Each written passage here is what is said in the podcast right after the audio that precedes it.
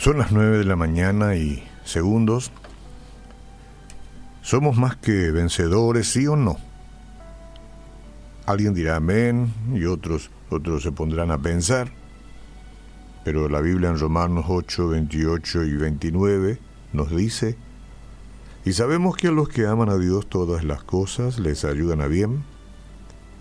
Esto es a los que conforme a su propósito son llamados.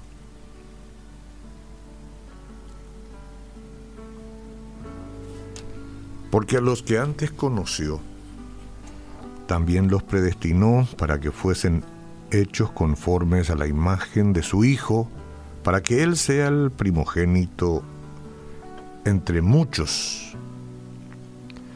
Si hemos conocido a Cristo y, y no llegamos a sentir que somos más que vencedores, no es culpa de Dios.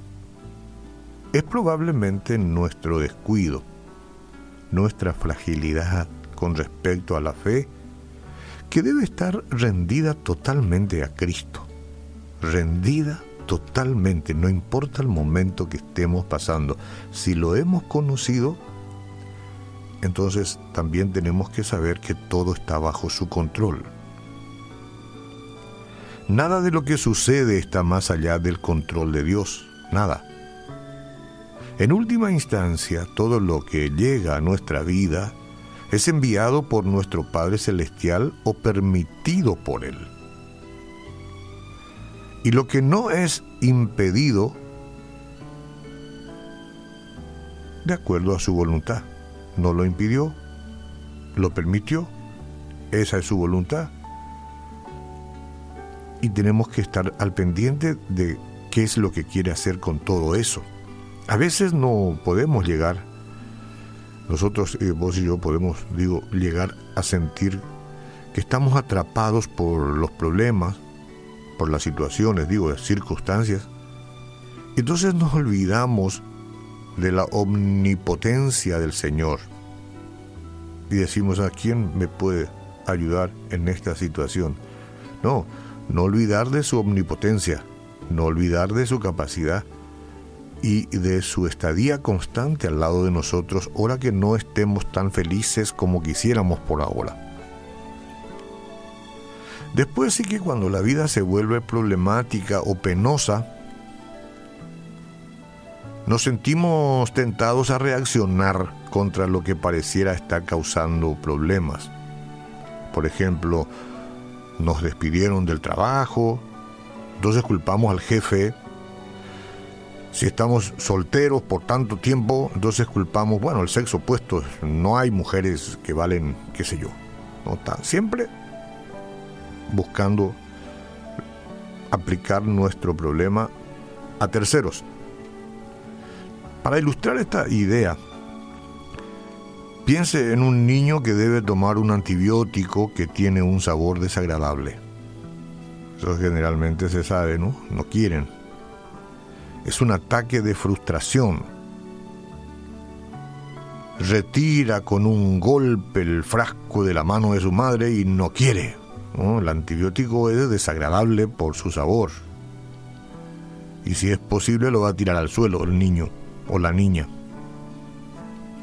A pesar de que el envase es solo un agente secundario, mamá es quien suministra la medicina, pero como no puede darle un golpe a ella, dirige su irritación al envase. Cuando golpeamos al frasco, descargamos la ira y el resentimiento que tenemos contra el vaso que el Señor está usando, en vez de aceptar que su voluntad está en acción. Eso es lo que nos cuesta y a todos. Estamos tomando la medicina, probablemente, estamos pasando por el momento amargo, no nos gusta. Pero eso no quiere decir que el Señor no esté obrando.